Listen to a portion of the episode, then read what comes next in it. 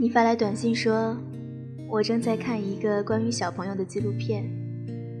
主持人问四岁的小女孩：“爱是什么？”小女孩说：“爱就是想要去抱。”我没有回复你，随手删了短信。到这个月的十九号，我们就分手整五个月了。我们中考以后在不同的城市上高中，不见面。只是通过电话和网络联系。我那时有暗恋的对象，是一个留着短发并喜欢穿大号校服的女生。高二那年圣诞节的前夕，我准备向她表白，于是问你该怎么做。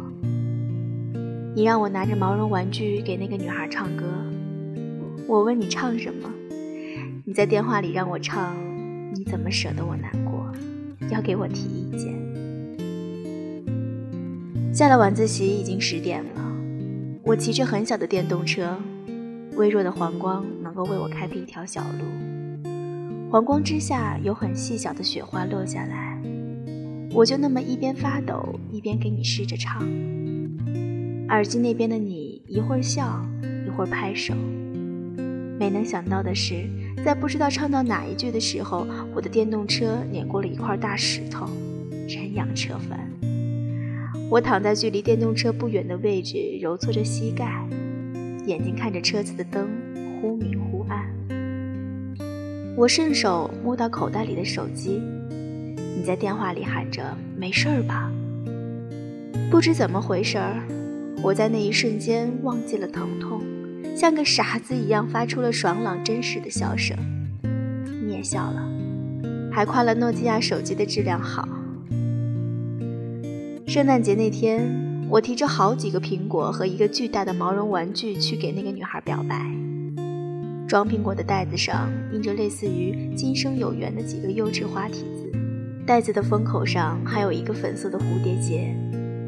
当我鼻青脸肿地给她唱完那首歌，把手里的东西都塞给她的时候，她回复我说：“不要耍流氓。”于是，她拿走了一个苹果，又给我塞回了一个她准备的苹果。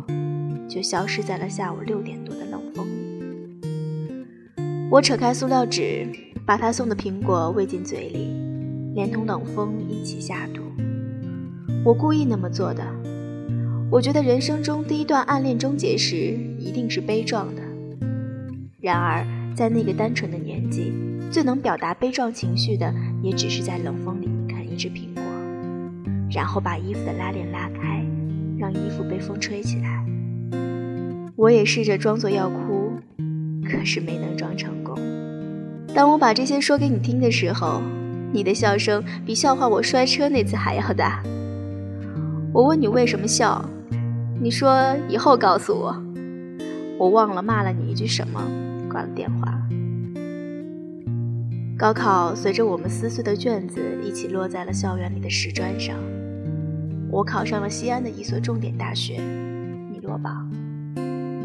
分数公布的那个晚上，你给我打电话，先是大声的哭，而后是呜咽。你需要我去安慰和鼓励。那是我们高一之后的第一次见面。两年的时间不长不短，但是可以改变那么多东西。比如你的身高和有些隆起的胸部，你穿了牛仔马甲和紧身七分裤，七分裤的膝盖那里有破洞。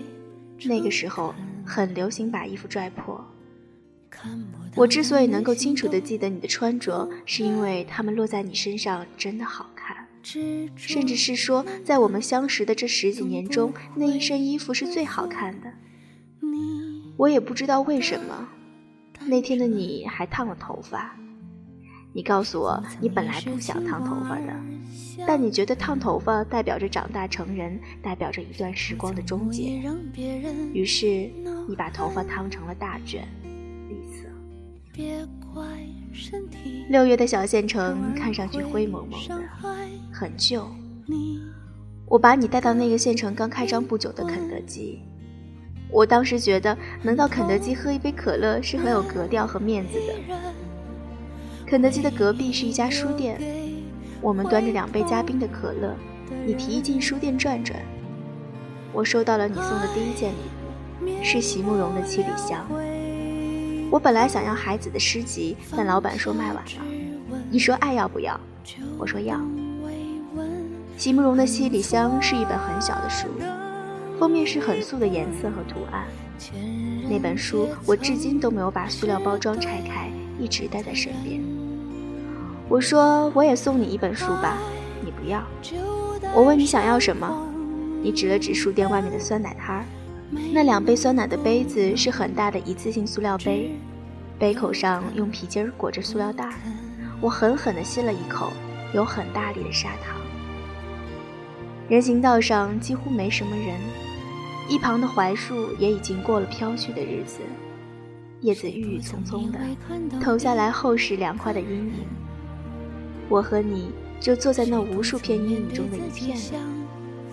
我喝着酸奶，你一边和我说话，一边玩着地上的几只蚂蚁。我们聊了好多，从初中时候的班主任，再到我曾经暗恋的女孩。但对于高考和大学，我们只字未提。那晚，我们用短信聊到夜里四点多。那时候，腾讯的 QQ 已经很流行了。甚至也有人开始用微信，但我不知道为什么我们默认了短信。后来我想到，是因为在等待发送成功和等待回复的那一段时间里，我们是兴奋并且紧张的，而且我们享受于那样的状态。那个时候我还不懂什么叫做暧昧，现在回想起来，那就是了。如果我再年长一岁，或者你年长一岁。我想那晚的对话就不会发生，但奇妙的就在于我们都处在一个完全疯狂的节点里，整日被聚会的酒精和强压的分离别绪缠绕。聚会饭桌上的话题也大都是谁喜欢谁，谁向谁表白了，谁和谁在一起了。所以，我理解了所有一切的发生，一切都像是理所当然，也没有假设再年长一岁的必要。我陪你办理了复读高三的手续，然后你要我陪你去吃凉面和麻辣烫。我不喜欢吃那些东西，但我还是去了。我在饭桌上问你为什么要复读高三，你先是看了我一眼，然后一边低头一边说了句“傻叉”。我突然就笑了，我说是因为本少爷去了西安，所以你也想去吗？你又说了句“傻叉”，于是。我确定，那就是了。你上了回家的大巴以后，给我招手，你用手指着我的手机，我掏出手机，看到了你发给我的短信。你在西安等我好不好？我回复什么意思？你说滚。于是我们就在一起了。那晚你告诉我你喜欢我四年。也就是从初三开始，我说初三根本不会懂得喜欢，那只是荷尔蒙。你说也许吧，你又补充说，当我向你讨教如何向别人表白时，你确实是难过的。你确定那不是荷尔蒙？我也曾经后悔向你讨教表白技巧的事儿。在之后的那五年中，那首黄品源版本的《你怎么舍得我难过》，我也给你唱了好多遍。那个夏天，我们和朋友去了宁夏的沙湖。沙湖的意思是沙和湖，望不到边的水中嵌着几块小沙漠，沙漠的边上还有芦苇和水鸟。我们几个人在水边上铺了一张桌布，摆上零食和扑克牌。几个女生已经脱了鞋下水去玩了，我们几个男孩在打牌，输了的人就把纸条贴在脸上。你没有下水去玩，也没有在我身旁叽叽喳喳，你就那么安静地坐在我身边，把头靠在我的后背上。我回头看你时，你也看着我。太阳已经快要落了，不刺眼，在温和的阳光下，你栗色的大卷头发是发着光的，和你那时候的脸一样好看。那一刻的注视只有一两秒，但力量巨大到。能让我记忆到现在。回程的车上乱哄哄的，晚风把车窗的帘子吹了起来，能看到沙漠、湖水和芦苇，绵延不断，起起伏伏。你抓着我的手，数着我的指节，我叫着你的名字，你抬头望向我，我亲了你。于是，我们接吻了。我碰到你牙齿的时候，你会掐我的肉，后来也就不掐了。你带着一条自织的围巾到车站送我，我要去西安上大学了。八月末的天气还是很热，你当着那么多人的面要我试一试围巾合不合适。你把我的整个头用围巾包了起来，还让我摆一个剪刀手，你要拍照。于是照片里的我只露出了眼睛，但能看出来是笑得很开心的。我说：“好好努力，我在西安等你。”大哭不止。于是，我们在恋爱的三个月之后就分开了。大学初期，我每天都被那些第一次见识的事物吸引着，但还是会在你下了晚自习以后给你打一个电话。每个月六百分钟的亲情通话，在月中的时候就用完了。我们电话里商量着你的学校不能距离我太远，也计划着一起赚钱去青海的盐湖拍照片。甚至在我给你讲了一个小孩的悲惨故事之后，我们协定在自己的能力范围之内去捐助一些弱势群体。但不论如何，我们之间的距离是一千公里。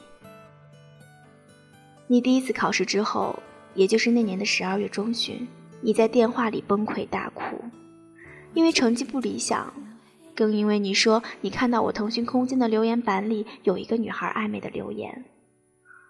我坐了第二天的火车去找你，已经是傍晚了。偌大的广场里，我远远的就看见你穿着一件深色的呢子大衣，身旁的几只鸽子在啄食着地上的鸽粮。我悄悄地从你的身后揽住你的腰，抱住你。你甚至没有挣扎，呜咽起来，眼泪滴落在我的手上，瞬间由温热变得冰冷。眼泪的缘由，或许只有你自己完全知道。我能理解一些，但终究是不能够完全。在我搂着你的那一段时间里，我没有安慰你，你也没有说话。我静静地站着，看着鸽子飞得只剩下几只，看着路过的车子亮起了灯，听着你的哭声由大至小，直到彻底平静。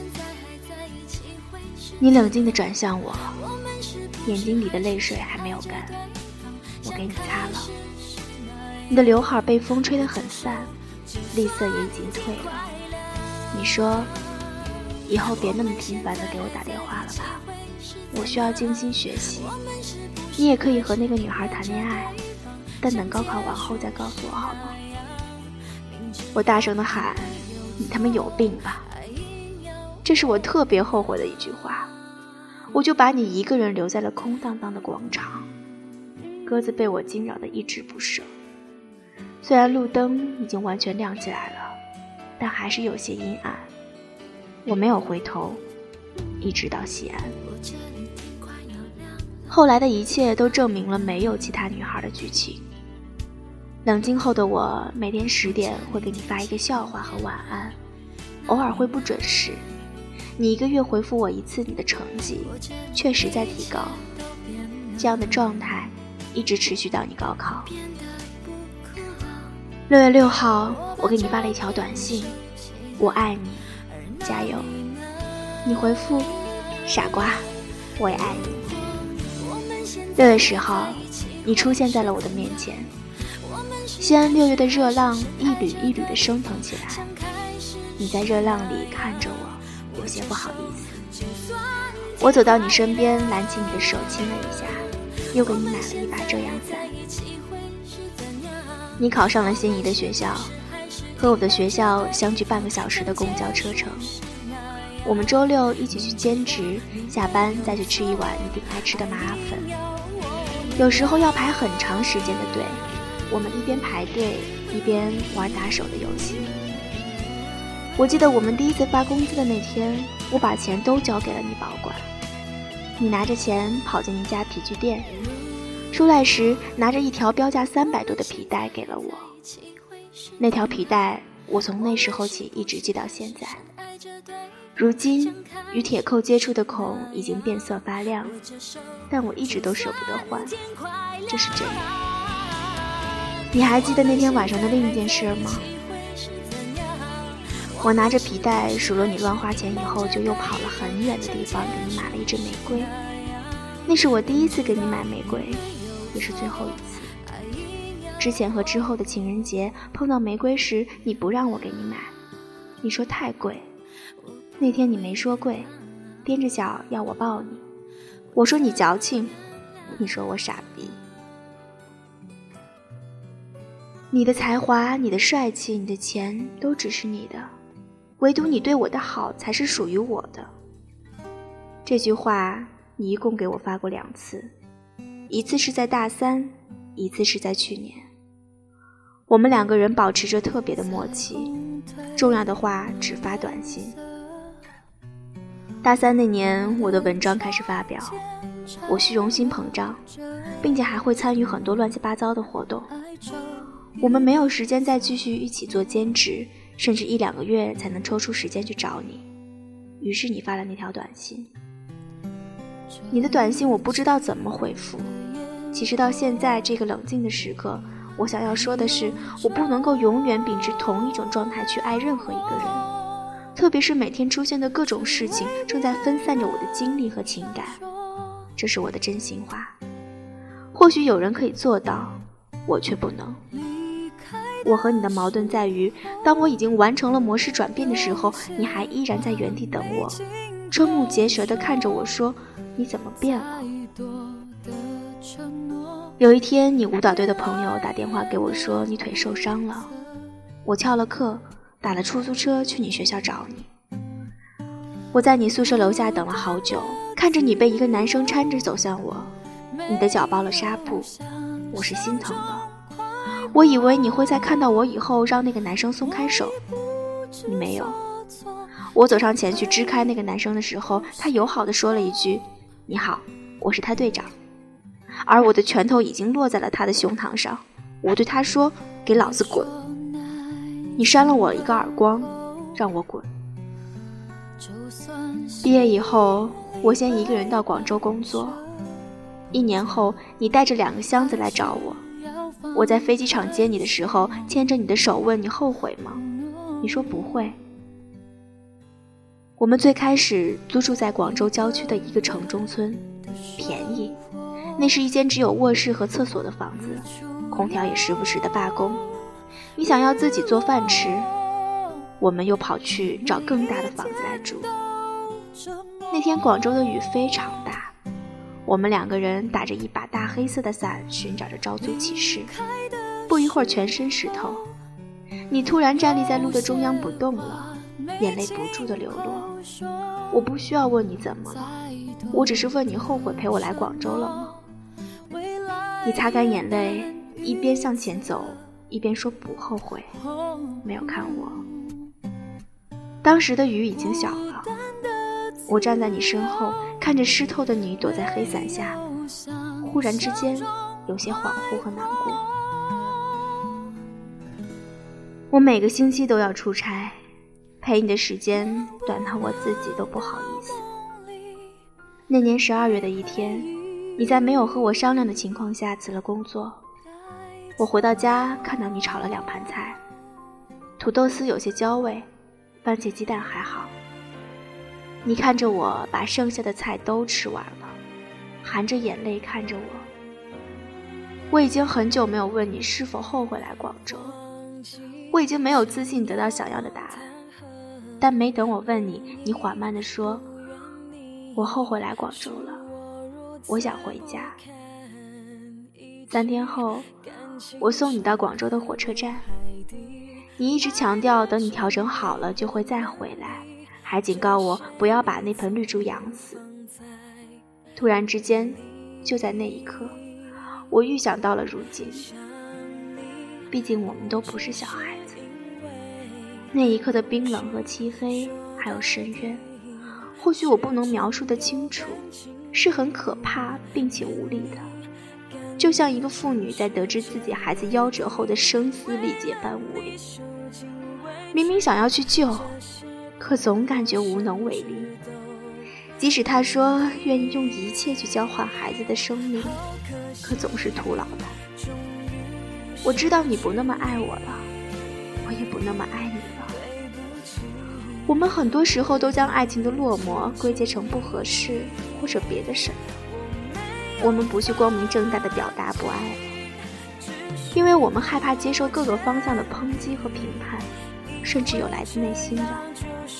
于是，我们掩耳盗铃地告诉自己很多感人的理由。那天看你在雨里面站着的时候，我就知道我不那么爱你了。如果我还是以前的我的话，一定不会觉着难过，我会觉着幸福，因为坚信会弥补你。可当我难过时，我不那么确定我是否会弥补你，或者是说你那时还需不需要我的弥补。于是我说。我们不那么爱了，甚至在某些时候，我会说不爱了，我不爱你了。正式的分手是在今年的春天，很早以前约好春节互相去拜见父母，我们也都非常默契的推脱了。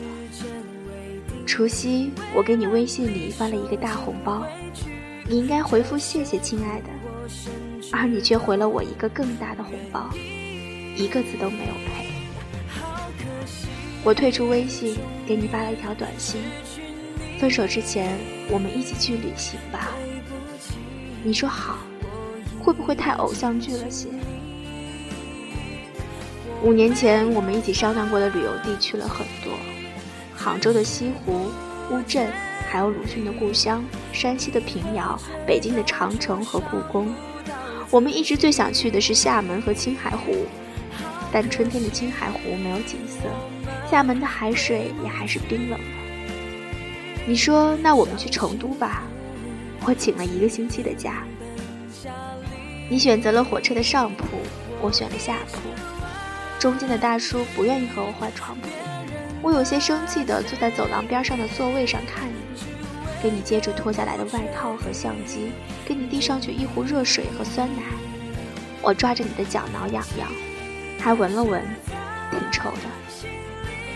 我们并排走在成都繁华的春熙路，看着豪华门店里的模特高傲地看着我们。我说我卡里还有点钱，去给你买一个包吧。你说不要，我说很小的那种，不超过五百的。你说五百块是半个月的房租，你要等我挣了大钱以后买 LV。其实我们都知道没有以后，这是我到现在都后悔的一件事，没有执意给你买那个包。我们还在广州时，我就一直打算给你买一个很不错的包，但不知怎么的，一直耽搁到现在，并且要一直耽搁下去。在熊猫基地、杜甫草堂、宽窄巷子和锦里，我拿着相机和手机，不停地摁着快门，给你拍着照片。你还像以前那样对我的拍照水平不满意，说把你的腿拍得太粗、太短。我说对不起。你环住我的脖子，没关系，我能看见你湿润的眼睛。回程的车票是硬座，你没有抱怨，也没有指责我办事不力。你半个身子躺在我的身上，右手搂着我的腰，说了一句让我以后不能吃胖，不然就搂不住了。晚上十点多的时候，你戴上了口罩和连着衣服的帽子。我问你冷吗？你说不冷。你紧紧地搂着我，头低下去。我的手没过多久就被你的眼泪打湿了。我什么都没有说，静静地坐着，让你抱着。我的眼睛里也有东西涌动着，但没有落下来。车里那么多人，我不想让他们看见。于是，我们就彻彻底底的分手了。到这个月的十九号，就整五个月了。前几日，武汉的哥们儿打电话问我，说：“五年的爱情，十年的感情，怎么说断就断了？”我说：“不知道，他问我还爱你吗？我说爱吧。他又说那你犯什么贱呢？我说不知道，或许是在犯贱，也或许不是。他又问我会祝福你吗？我告诉他，祝福他们是假，祝福他是真。我知道这样不对、不好、不男人，但却是真话。或许你也会说出同样的话，就像我们之前说好不会参加彼此的婚礼一样。嗨，你知道吗？我已经删除了你的电话号码。你发的那条关于小女孩的短信我也看到了，但我不打算回复。当你发了你相亲失败的那条朋友圈以后，我就屏蔽了你。我知道你能够明白我。现在我终于可以长呼一口气，把电脑和手机的屏保换掉。之前是我们戴着两块手表的手互相握着。我现在换成了一张背景是蓝色和紫色的图片，那里面有漂亮的树干，虽然没有树叶，但能看到它们身上的冰霜。这些彩色树干的中间留有一条小路，很窄，却一直通到很远的地方。很远的地方那里红了一片。我突然又想起一件事儿。我们最后一次见面时，你穿的那件大花上衣特别好看，就是太薄了。